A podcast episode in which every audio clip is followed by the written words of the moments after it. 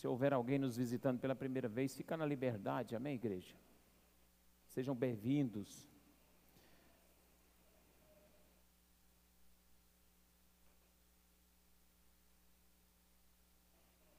Irmãos, você que for abençoado com algum testemunho assim, alguma bênção de Deus, e quiser compartilhar com a igreja, você crê que vai edificar, só você me, me, me procurar. Tá bom? Me procure durante a semana, fala que você tem um testemunho, fala comigo. Aí eu, nas quintas-feiras, a gente abre o espaço para estar tá testemunhando aqui ou em outro culto, mas de preferência na quinta-feira, amém? Que os irmãos terão a oportunidade de poder testemunhar também os milagres que Deus faz, amém? Eu, João capítulo 12,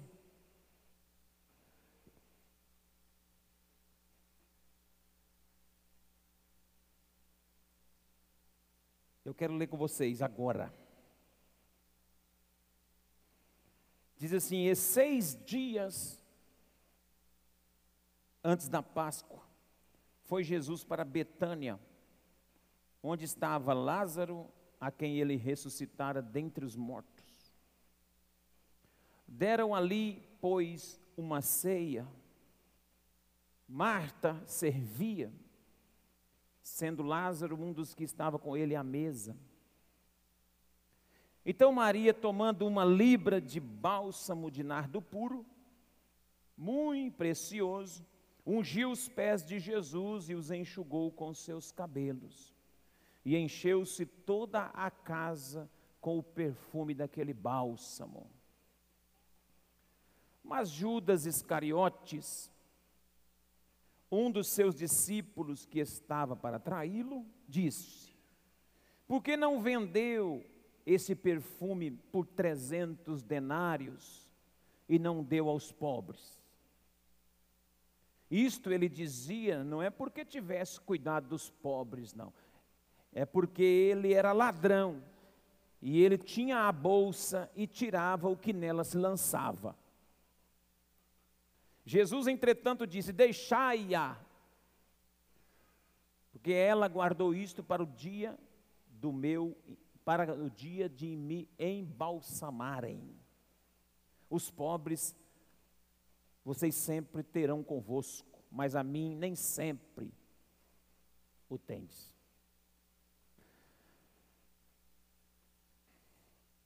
Há um texto correlacionado com esse no capítulo 14 do Evangelho de Marcos, que fala desse jantar também, e o texto vai dizer a partir do verso 3, estando ele, Marcos 14, 3 diz assim: estando ele em Betânia reclinado à mesa, em casa de Simão o leproso. Provavelmente esse jantar se deu na casa de um homem chamado Simão, nas regiões de Betânia. Se é e como é verdade isso que eu estou dizendo, que esse jantar se deu na casa desse homem Simão, cognominado leproso. Aparece mais um personagem nessa história que nós vamos ministrar essa noite aqui. Eu quero falar sobre o princípio da gratidão. Porque eu vejo nesse texto claramente um jantar de ações de graças. Nitidamente, isso aqui está se tratando de um jantar de gente grato a Jesus. Pessoas que têm motivo de sobra para estarem ali dando um jantar para agradecer. O primeiro personagem que tem gratidão de sobra é o Simão. Esse cognome leproso do Simão é uma prova que ele não era leproso. Simão, o leproso, significa que ele foi leproso, porque um leproso não podia estar no meio de gente. O leproso, o mínimo que ele podia estar no meio de, de gente, população, era cerca de 100 metros longe e ele tinha que avisar, gritando, usar uma espécie de sino, naquelas roupas amarradas em faixas, para dizer que ele estava chegando. Se um leproso ousasse fugir do leprosário, das regiões espúrias, os lugares mais escusos, que eram os arredores dos muros da cidade, lá era o lugar destinado a leproso. Mas se ele resolvesse fugir de lá e dar uma volta na cidade, se ele percebesse que tinha gente se aproximando, ele tinha que gritar. Ou então ele podia até ser apedrejado pelas pessoas. Sabia disso? porque ele é uma espécie de gente amaldiçoada pela doença. É uma doença contagiosa, uma doença extremamente perigosa. Então, essas pessoas eram colocadas à margem da sociedade, elas ficavam no, fora dos muros, fora dos portões da cidade, para que a lepra fosse comendo eles aos poucos, e ali era o final da vida deles. Esse homem, então, chamado de Simão o leproso, é a prova de que Jesus o curou. E agora ele está na casa dele, recebendo o próprio Jesus em um jantar de ações de graça. A figura do Simão, então, nos ensina o primeiro princípio que eu quero constatar com vocês, que é o princípio de convidar Jesus para os momentos bons da nossa vida. Você foi abençoado? Então, na festa de ações de graça, convida Jesus para estar. Porque a maioria de nós somos tendenciosos a chamar Jesus para resolver problema. Ah, é luta no meu casamento. Então, vem Jesus. Ah, é luta financeira. Vem Jesus. Ah, é uma doença grave. Vem Jesus. Ah, é um problema com meu cunhado, com a minha sogra, com a minha avó, com meu filho, com meu pai, com a minha irmã. Vem Jesus. E Jesus vai resolvendo nossas questões mais difíceis. E Jesus vai acalmando as tempestades do nosso barco. Jesus vai resolvendo as nossas dificuldades. E Jesus vai entrando com providência na nossa vida. E nós costumeiramente convidamos Jesus para os nossos traumas, para os nossos problemas. Mas precisamos entender de uma coisa: Jesus é especialista em resolver nossos problemas, mas ele também gosta de ser convidado para festa.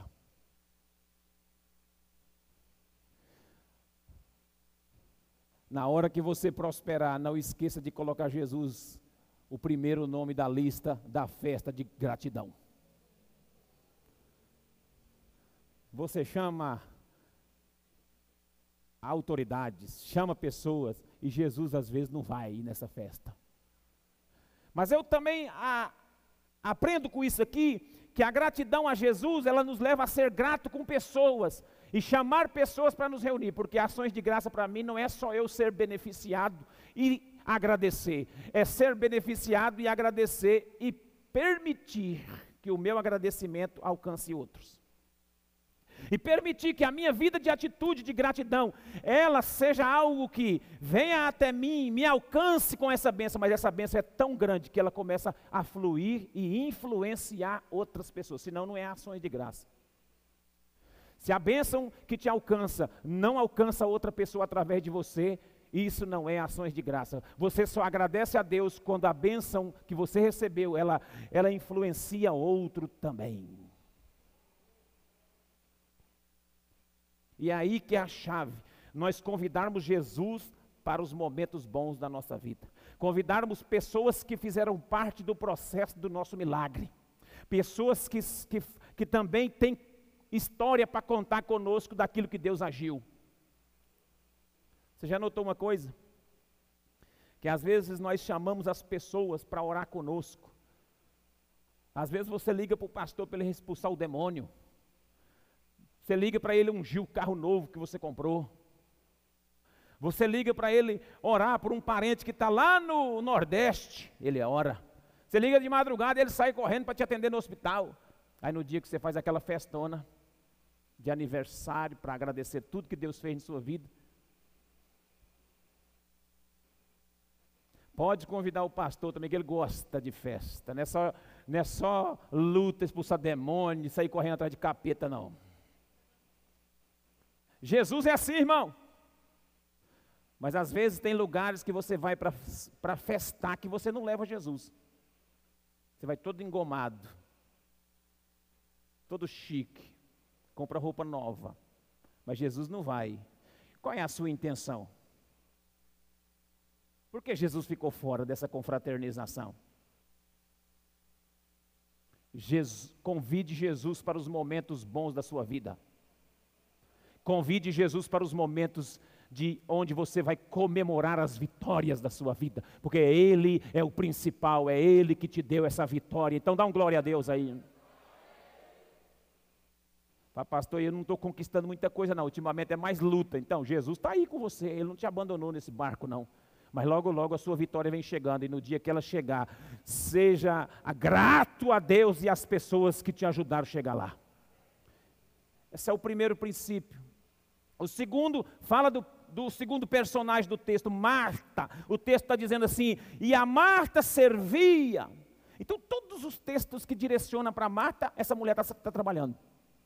Se você lê em Lucas 10, se você lê em outros textos que estão relacionados a esse, é, a esse assunto de Marta, você só vai ver essa mulher trabalhando.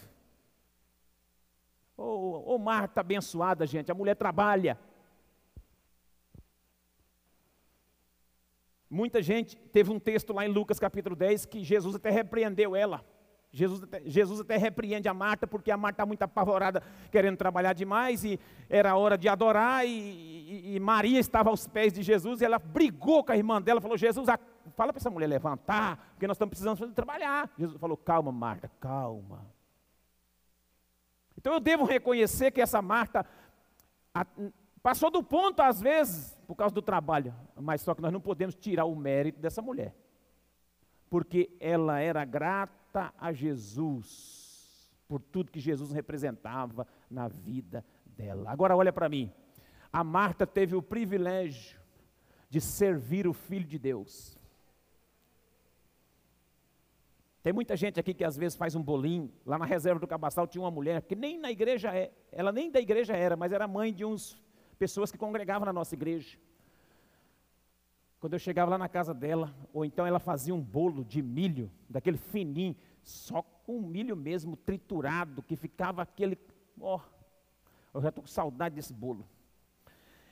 E ela falava: Eu fiz isso aqui para o pastor Pedro. Rapaz, se a pessoa ficava feliz, eu pensava, se a pessoa ficou feliz em fazer um bolo para mim, que sou Pedro, imagina a Marta, o privilégio que essa mulher teve de servir o Filho de Deus. Eu calculo que quando Jesus chegava com aqueles pés cansados e empoeirados do deserto da vida, da caminhada da vida, Marta já ficava com uma bacia com água morninha, com salmoura, para Jesus colocar os pés dentro para descansar. Isso é servir, o salmista diz: servir ao Senhor com alegria e apresentai-vos diante dele com cântico. Você faz alguma coisa nessa obra, você faz alguma coisa para Deus, faça com alegria. Agora, se você trabalha nessa obra aqui e fica pensando assim, é, mas aqui é só eu que faço isso, aí os irmãos aqui é acabar de preguiçoso, e eu estou toda hora por aqui. Ou então, irmão, você para, para porque você não está servindo a Deus com alegria. Ah, mas eu, pastor, você está vendo, porque eu estou abrindo isso aqui, fechando aquela janela ali. Então para, meu irmão. Se, se você vem para fazer com vontade, com gosto, porque Jesus te alcançou e você é grato a Deus, faça. Faça feliz, sorrindo. Coloque, se você coloca um uniforme, tem gente que reclama, né? Ah, esse negócio do diaconato, agora vai ter que usar uniforme. Vai ter que usar uma camisa aqui, na, um colete preto na mídia. Ô irmão, se você não está disposto a servir, arranca o colete, senta aqui e fica de boa. Porque você não é grato mesmo ao que Deus fez por você, então você não está disposto a servir mesmo, então fica. Não, obrigado não, meu irmão. Agora, se você vai servir, servir sirva com um sorriso no rosto. Vai atender o irmão na porta ali, atenda o irmão com um sorriso no rosto. Ah, pastor, mas eu passei uma luta, aquela mulher é minha, misericórdia da vida dela, e eu estava bem na escala lá do diaconato, ah, rapaz. Então peça dispensa, ou então esqueça a mulher, depois ora por ela, mas atenda o povo que não tem nada a ver com essa luta sua. Esteja aqui porque você está servindo a Deus com alegria.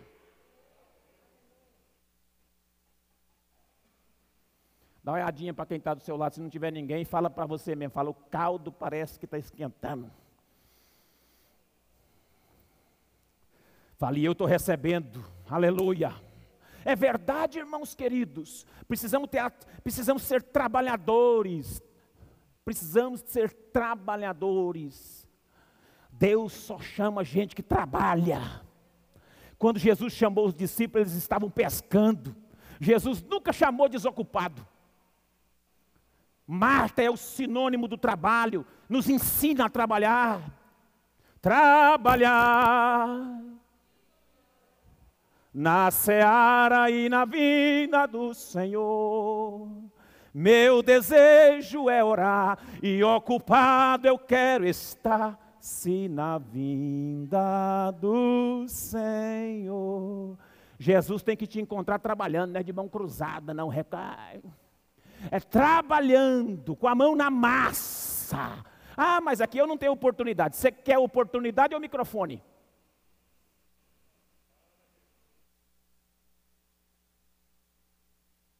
Microfone também é oportunidade. Se você tiver testemunho, vida com Deus, você vai ocupar o microfone sim. Vai ter sempre oportunidade. Mas às vezes a maioria das pessoas não querem oportunidade, elas querem microfone. Na hora que põe para trabalhar em outro lugar, não vai. Dá um glória a Deus para ver se você está se você está me amando. Aleluia. Oh, glória! Trabalhai, meu irmão. O trabalho dignifica o obreiro. E essa igreja aqui é uma igreja que trabalha para o louvor da glória de Deus. Somos os ceifeiros dessa cidade. Somos os ceifeiros, as pessoas que vão colher. Talvez você nunca ocupe um lugar de destaque, mas você ocupa um lugar de anonimato que serve o Senhor. Marta levou bolinho para Jesus, bolinho frito, Acho que não sei se tinha milho, mas se fosse de milho, fazia de milho, com cafezinho, se tivesse café, não sei se tinha café, mas se tivesse café, era com café, porque Jesus deveria gostar disso. Porque Jesus acho que gosta daquilo, dessas comidas que eu gosto também. Porque a comida boa é bolinho de milho frito com café. Marta serviu Jesus com alegria. Até passou do ponto, trabalhou até demais que Jesus falou: Calma, Marta, tá bom já. Eu queria chegar em você e falar, tá bom, irmão, dá um pouquinho, pode descansar, para um pouquinho. Mas o duro que eu estou tendo que fazer assim, vai, varão, oh, shu, oh, vamos, irmão, oh, oh, tem que estar tá cutucando. Oh, glória. Fala aí, pastor, você faltou domingo, mas você voltou animado. Quando eu falto um culto assim, eu já volto assim. É não, irmãos, a gente está brincando, mas é verdade. A gente fala assim, às vezes, num tom de brincadeira assim, mas é realidade. Deus tem que tratar nosso caráter nessa parte. Nós precisamos nos dispor para trabalhar. Quem está disposto a servir o Senhor com alegria aí? Serve com alegria, porque você está servindo o Filho de Deus. Você está servindo o homem nem congregação, não. Você está servindo o Filho de Deus. Mas também tem o Lázaro. Eu posso falar da Maria, eu posso falar do Lázaro. Vou falar do Lázaro primeiro, porque o Lázaro é o terceiro personagem que nos ensina outro princípio. Aqui é o princípio da amizade. Por que eu pensei sobre isso aqui? O, o, o, o Lázaro é, uma, é um homem que foi chamado de amigo de Jesus. O dia que esse cara morreu, o Lázaro morreu, Jesus ressuscita ele no capítulo 11, um capítulo antes desse aqui. Jesus ressuscita ele depois de quatro dias morto, já estava sepultado. Mas Jesus foi informado que ele estava doente para morrer no, primeiro dia. E a informação que deram lá, se você for ler o texto, fala assim: Ei Jesus, as irmãs, familiares, as irmãs de Lázaro, manda te avisar que o seu amigo Lázaro está enfermo para morrer.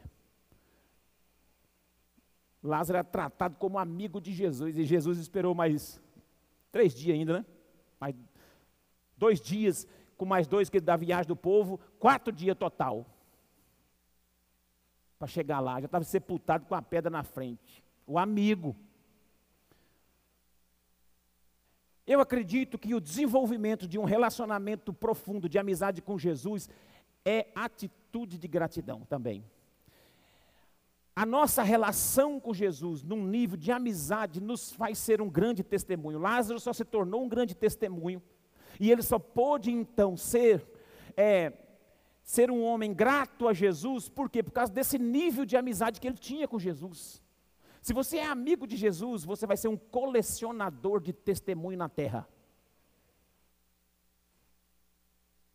Qual o grau, qual é o nível de relacionamento seu com Jesus?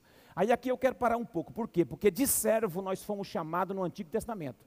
Nós, como igreja, nós aprendemos a ser servo de Deus. A maioria dos crentes é servo. Ele chega a rota grosso. Eu sou servo de Deus. Não tem problema ser servo de Deus. Ser servo de Deus é de Deus. Mas nós fomos intitulados servos de Deus no Antigo Testamento. No Antigo Testamento só teve um homem que a Bíblia menciona que era amigo, era Abraão. Do restante era tudo servo de Deus. Mas nós fomos a nossa identidade foi trocada ou então foi acumulada mais um adjetivo à nossa identidade no Novo Testamento. Jesus disse assim: Eu não vos chamo mais de servos a partir de agora, eu vos chamo de amigos.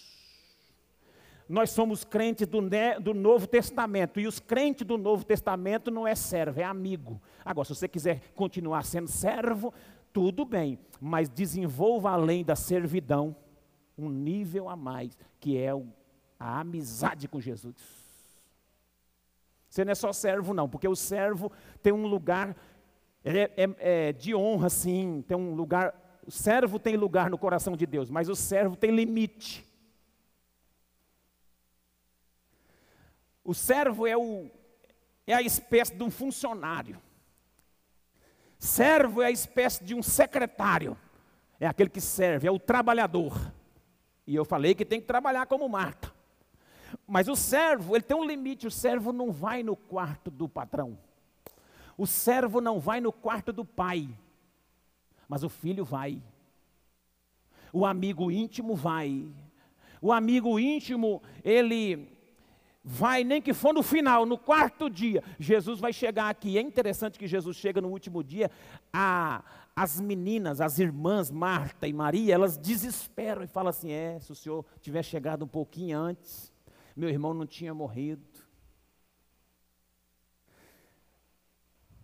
O escritor Max Lucado diz que Jesus ressuscitou Lázaro por causa da amizade que ele tinha com eles. E eu acredito nisso, porque Jesus chora na porta do túmulo e fala: arranca essa pedra daí. Porque Lázaro já estava na eternidade e Jesus ia morrer e ia ser assunto ao céu. Era melhor era melhor para Jesus Lázaro morto do que ressuscitado. Por quê? Porque Jesus ia morrer, ia ser assunto ao céu, ia ficar eternamente com Lázaro, com o seu amigo. Mas ele ressuscita e traz Lázaro de volta por causa da amizade também com as duas irmãs. Se você é amigo de Jesus, se prepara para colecionar os milagres que vem vindo na sua direção. Só o crente que acredita levanta a mão para o céu e dá glória a Deus. Ser amigo de Deus, não há nada melhor do que ser amigo de Cristo, olhar nos seus olhos, desvendar os mistérios, saber o segredo do seu coração. Só para os amigos que ele revela o segredo do coração dele.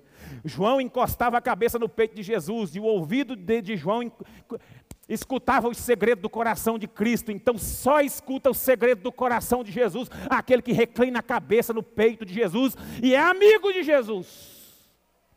Não seja um crente distante, não esteja longe, seja amigo de alguém, seja amigo de Cristo, seja amigo dos irmãos, tenha um bom relacionamento com todo mundo, por quê? Porque isso vai desencadear uma porta de milagres na sua direção. Não seja azedo, não, irmão. Seja, seja uma pessoa simpática em nome de Jesus. Seja uma pessoa carismática em nome de Jesus. Seja uma pessoa amigável em nome de Jesus. Seja uma pessoa de fácil relacionamento em nome de Jesus. Para o louvor da glória de Deus, eu sei que você não vai ser amigo de todo mundo. Mas seja amigável. Não seja o crente carambola, não. Quem conhece o crente carambola? De todo jeito que você vai nele, dá de quina.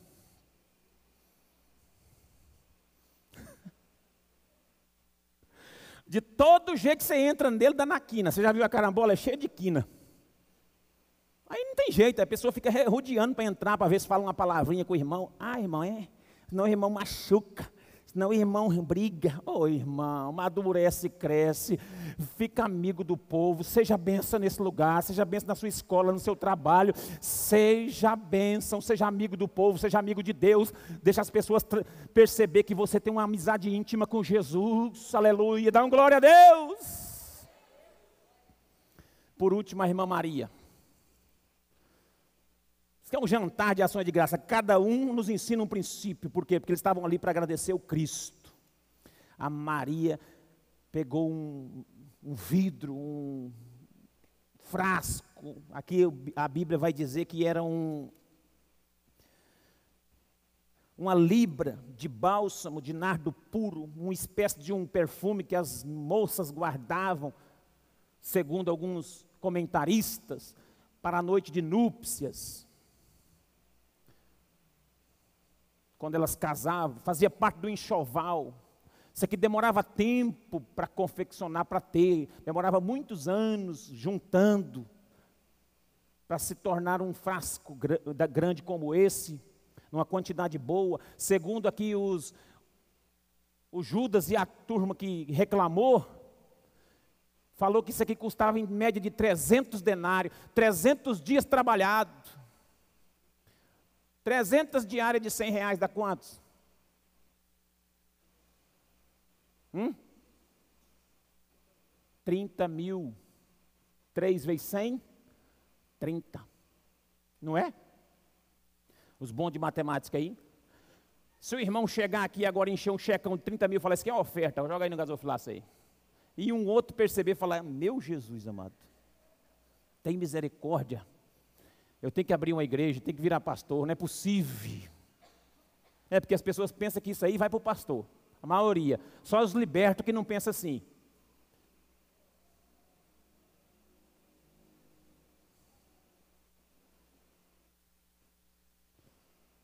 A oferta da Maria escandalizou o grupo de Jesus. Essa mulher era grata a Jesus, Jesus ressuscitou o irmão dela, devolveu para ela. Ela estava agradecendo a Jesus pela libertação, pela transformação que Jesus fez nela, porque ela também foi mudada em outra pessoa. Foi Jesus que fez. Aquela família era uma família até Jesus entrar. Irmão, nós precisamos ter essa postura de ser grato por aquilo que Jesus fez na nossa vida. Maria representa essa oferta escandalosa que choca todo mundo. E um aspecto ainda interessante da oferta da Maria, sabe o que, que é? Hã? Que ela fez enquanto Jesus estava vivo. O próprio Jesus falou: Olha, essa mulher fez uma boa ação para comigo, porque ela me ungiu para o meu sepultamento, para, o, para quando forem me embalsamar, quando forem me enrolar nos panos da sepultura, eu já vou estar ungido. Agora abra Lucas 24. Lucas 24 para nós concluirmos aqui. Vê se é Lucas 24.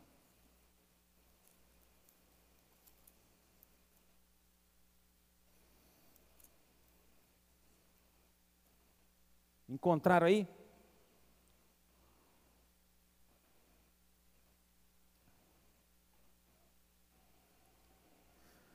Os irmãos encontraram Lucas 24, diz assim,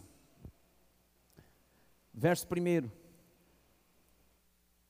No primeiro dia da semana, alta madrugada, foram elas ao túmulo, levando aromas que, os aromas que haviam preparados.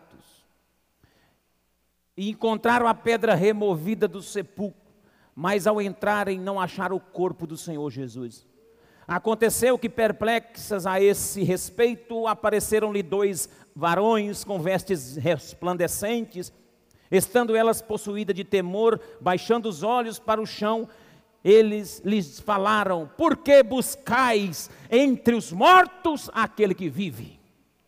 Aqui algumas mulheres, Maria, outra Maria, Maria Madalena e algumas outras irmãs, Jesus já tinha morrido, já tinha sido sepultado, e agora ela levantaram de manhã. A Bíblia vai dizer que no primeiro dia, lá no domingo, na ressurreição de Jesus, elas foram pela madrugada no túmulo fazer o quê? Levar perfume, aromas para ungir Jesus. Está atrasada não encontraram o corpo. Então, a oferta que a Maria fez antes de Jesus morrer tem um aspecto interessante. Ela ungiu o corpo vivo, mas tem muita gente ungindo o corpo morto, querendo ungir o corpo morto. A maioria das pessoas dão oferta para corpo morto. Mas aproveite a sua chance que você tem hoje de, de fazer o que você faz para Deus no corpo vivo. O corpo vivo é a igreja. O corpo vivo é a igreja do Senhor. Às vezes você está fazendo na igreja, você está vendo a instituição, você não está vendo o corpo de Cristo. A igreja é o corpo místico de, de Jesus, o corpo santo, arrancado da cruz. Quando você faz na igreja dele, aqui na terra, você está fazendo no corpo vivo. Agora, não fique igual aquelas mulheres que depois que passou, passou o enterro Passou, sepultou, chega lá. Marcos capítulo 16, põe lá na tela. Também é um texto relacionado ao que nós estamos falando. Abra na tela para os irmãos ver. Irmãos, veja bem. Faça enquanto dá tempo. Seja grato enquanto tem oportunidade. Passando o sábado, Maria, Madalena, Maria, mãe de Tiago, Salomé compraram aromas para irem embalsamá-lo. Já tinha ido, já passou. Não invista no corpo morto, não, invista no corpo vivo. E aqui cabe um parêntese para te dar uma palavra nessa noite.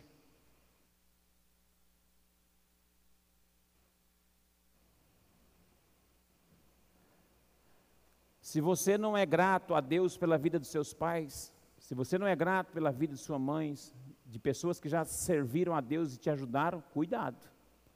Não me vem comprar coroa para colocar na tampa do caixão dele depois e chorar um chorinho de crocodilo, não. Depois que morre, você vem honrar.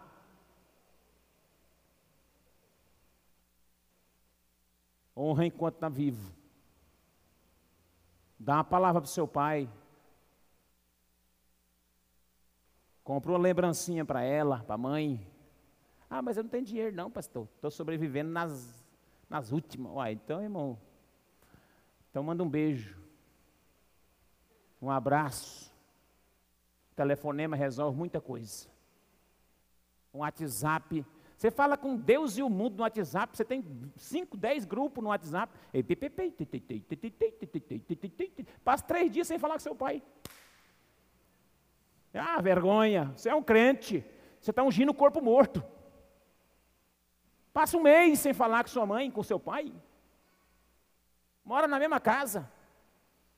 Às vezes, você está aqui na igreja hoje porque alguém orou por você. Você lembra quem te abençoou?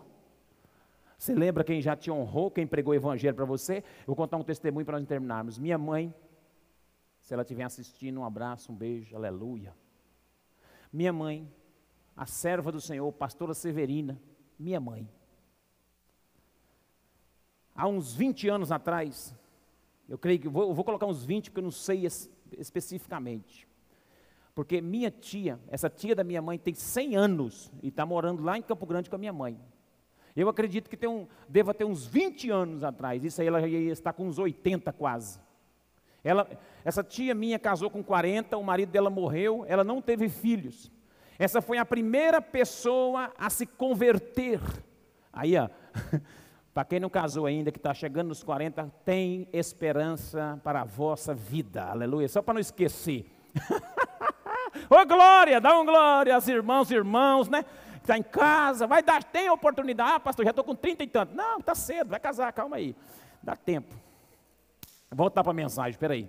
Aí, essa minha tia foi a primeira a se converter ao Evangelho. E ela foi lá em casa e pregou o Evangelho para minha mãe. E minha mãe se converteu. Minha mãe foi a primeira, família tradicionalmente católica, povo tão católico, tão tradicional, que o meu próprio, meu próprio avô, o pai da minha mãe, passou um monte de anos sem ir em casa por causa dessa conversão. Eles acharam muito ruim, mas minha mãe converteu de verdade. Minha tia então ficou um tempo, já com quase 80 nessa época, lá na, em São Paulo, na casa dos irmãos dela, e os irmãos dela não gostavam dela porque ela era crente. E foi deixando ela míngua. Ela pegou um câncer, uma doença grave, e ficou lá míngua, e ia morrer, ia morrer no estado de São Paulo. Minha mãe cá no Mato Grosso do Sul, em Campo Grande. Minha mãe falou: Sabe de uma coisa? Deus falou comigo. A minha tia não tem filho biológico, mas ela tem eu, eu sou filha dela, porque ela me gerou para Jesus. Ela me gerou, foi ela que fez com que eu nascesse de novo em Cristo, foi ela que me introduziu. Eu sou filha dela, eu tenho a responsabilidade de cuidar dela. Ela vai morrer em São Paulo, a míngua, isso só tem uns 20 anos já. A mulher estava para morrer de câncer, já tinha 80, estava fraquinha, ela é bem pequenininha, magrinha. Minha mãe pá, comprou a passagem de avião, foi para São Paulo, chegou lá, falou com os médicos, viu o que estava acontecendo, falou com a família, falou: Eu vim aqui resgatar. Pegou, comprou as passagens de volta de avião, colocou essa mulher, a tia, no avião e desembarcou em Campo Grande e trouxe. A minha tia está viva até hoje, completou 100 anos esse ano. Foi curada do câncer, minha mãe ficou ungindo e orando vários dias, ela foi curada do câncer. A mulher sarou, está lá, nem morrer quer, porque está com 100 já. Eu perguntei para ela, tia, a senhora já quer ver Jesus? Falei, não, meu filho, tá bom, já que está aí, tá bom. Está com 100, está agora se alimentando por sonda, muito velhinha mesmo na cama, mas está lá. Essa mulher, por conta da ação de graça e da atitude da minha mãe investir enquanto deu tempo, enquanto estava viva.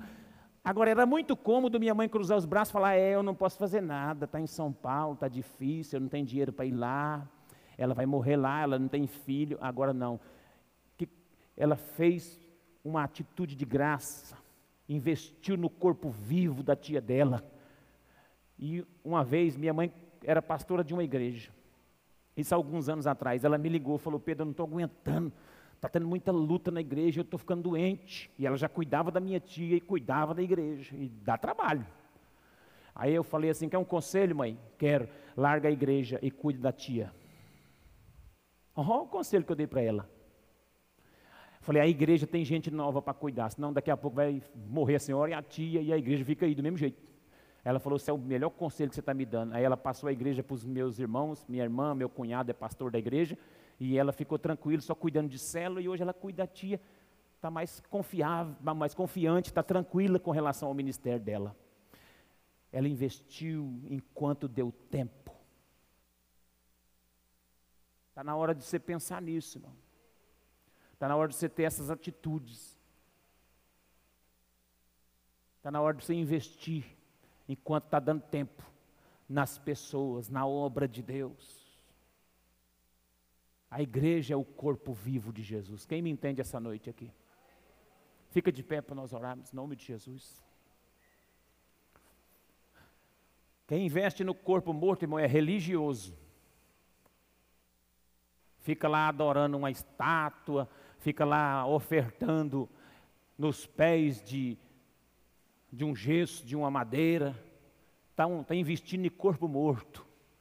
Aquelas mulheres foram, mas foram atrasadas, chegou lá, falou assim, ó, você está procurando aqui, entre os mortos, aquele que está vivo. A nossa oferta, ela não pode ser surpreendida. Nós não podemos ser surpreendidos nas nossas ações de graça achar que estamos fazendo uma grande coisa quando chegar, nem o receptor das nossas ofertas não está lá para receber. Nem o Cristo estava lá para receber mais. Tinha levantado. Infelizmente, às vezes nós estamos fazendo algumas coisas para Deus que nem Deus está vendo. Ele nem está lá mais. Nós temos que aprender com essa palavra essa noite aqui a ofertar no organismo vivo, na obra viva de Deus nessa cidade, na família, na casa, nos filhos, nos pais, nos avós, na liderança que pagou o preço pela nossa vida. Honrar, honrar é tempo de gratidão, é tempo de honra, para o louvor da glória de Deus.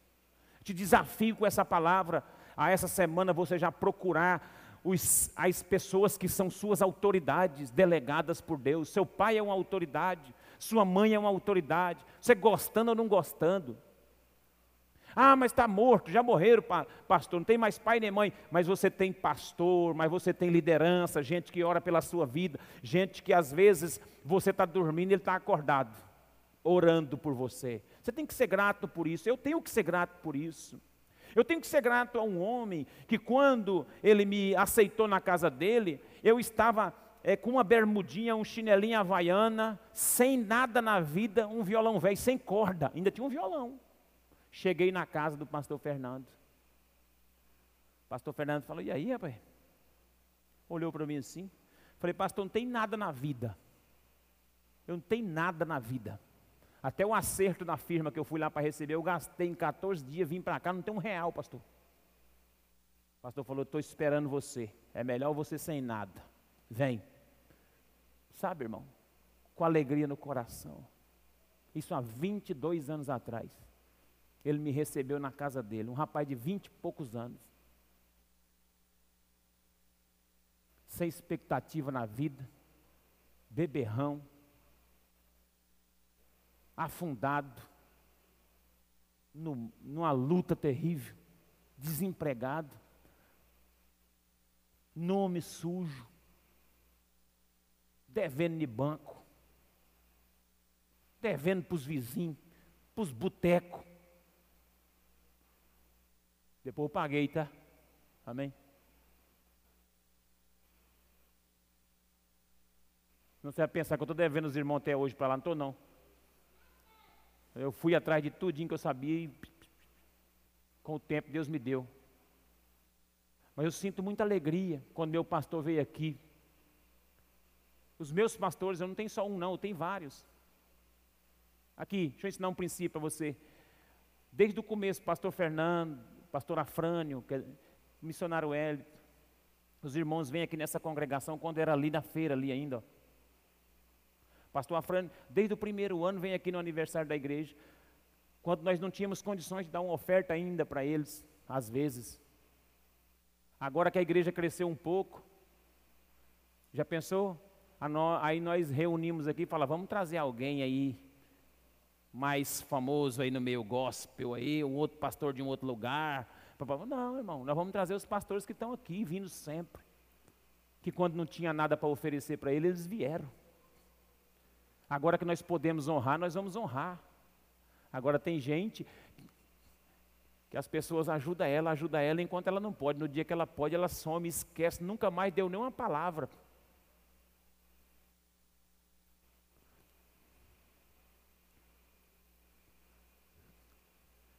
Você tem que valorizar quem já chorou com você, quem já orou com você, quem lembra de você, quem abençoa a sua casa. Você está vivo aqui hoje, talvez é por causa de intercessão das pessoas. Eu estou vivo aqui hoje, irmão, porque tem gente que orou por mim. Eu já escapei de cada uma. Eu não posso nem contar, que isso aí é testemunho. Eu já escapei assim, chuc, chuc, Deus me tirou assim da, da, das garras de Satanás, era para morrer. Como eu não vou lembrar dessas pessoas e não vou abençoar? Eu quero te ensinar esses princípios de gratidão. Desenvolva gratidão, irmão. Seja grato ao que Deus está te dando.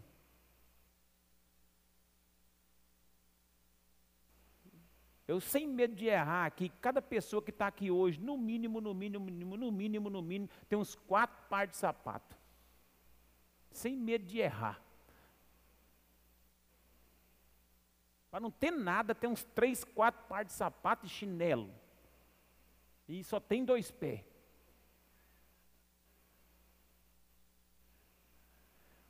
Você tem roupa boa, você tem casa boa. A maioria hoje aqui dorme num arzinho condicionado. A maioria. Não vou dizer todos não. Os que não estão, pelo menos um ventiladorzinho, tem. Tem roupa boa, tem casa boa. Se, não sei se você está jantando, né? Se você é fitness, mas se você estiver jantando, se você já não jantou para vir no culto, você vai jantar agora na volta do culto. Porque tem gente que volta, que janta antes, né? Antes de vir para o culto, janta cedo, já fica tranquilo. E tem uns que janta antes e janta depois, e tem uns que janta só depois. Por quê? Porque tem comida. Não é, irmão? Nós temos tanta benção. Aí às vezes a gente fica reclamando, murmurando. Seja mais grato a Deus. Seja mais agradecido pela vida que você tem. Seja mais agradecido pelas pessoas que te deram a oportunidade. Nem tudo sai do jeito que você quer, e nem tudo sai do jeito que eu quero. Mas Deus, naquilo que eu não consigo e naquilo que eu não saiu do meu jeito, eu tenho que, re, eu tenho que me recolher e aceitar, porque Deus está no controle de todas as coisas. Você tem uma caminha para dormir, vai sair agora. Tem uma casinha, ah, é alugado, pastor. É alugado, né? Tudo bem, mas você está morando, não está? Glória a Deus. Glória a Deus. Se não for 100%, 99,9% das pessoas aqui, até as crianças, têm um celular. Dos bons ainda. Assim, ó. Esse não é esse aqui. Aí o ingrato fala: Ih, pastor, esse aí já está ultrapassado. Motorolinha aí já foi. É, Está com um novo que é um diferenciado. Aí fica com ingratidão no coração, nunca está satisfeito com nada. Pelo menos uma vez por semana que você come uma carninha. E eu vou ousar dizer que é assada. Tem uns que comem duas vezes, três vezes. Quando não come, come um bifinho. Irmão, seja mais grato a Deus pela, por aquilo que Deus tem te dado. Você está passando bem. Deus levantou pessoas para te abençoar. Essa igreja aqui é uma benção, irmão. Essa igreja aqui é uma benção dentro dessa cidade. Essa igreja aqui é uma benção. Nós estamos com nove anos nessa cidade. Você sabe que já foi investido aqui nesse terreno aqui mais de um milhão? Nessas construções nossas aqui? Você sabia? Já passou de um milhão de reais aqui, só de construção aqui em volta desse negócio aqui. Da onde é que saiu isso, irmão? Se não foi Deus que deu para esse povo aqui. Aí agora nós vamos chegar ali e falar, é, construção está parada, hein? Hum. É, Está precisando pôr um negócio aqui, né? É.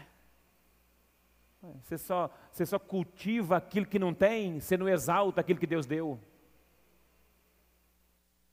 A sua cultura é a cultura do não. Hoje eu repreendo a cultura do, do não, daquilo que não tem. Você só enxerga o que não tem, começa a enxergar o que tem. Começa a enxergar o que Deus deu. E o que Deus tem dado. E invista nisso porque Deus vai mudar a sua sorte em 2021.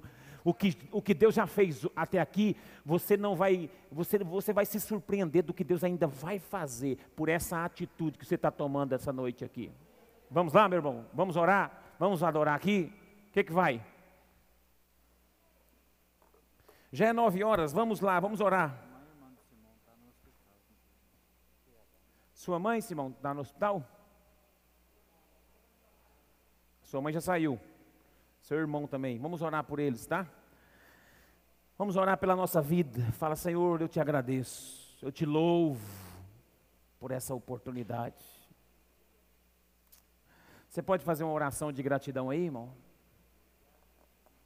Semana você vai fazer um compromisso comigo, você vai procurar pessoas ligadas a você, pai, mãe, tio, avô, gente que já influenciou alguma coisa na sua vida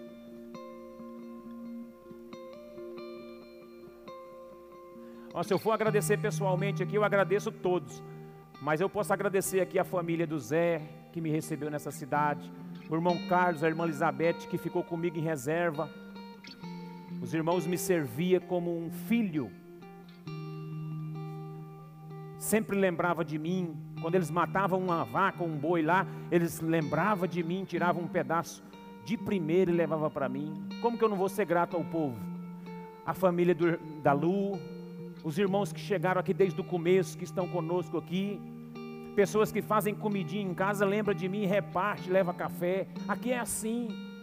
Eu não vou falar os nomes pessoalmente, mas olha, quando eu ligo para qualquer um dos irmãos aqui, eu, os irmãos nunca falaram não para mim.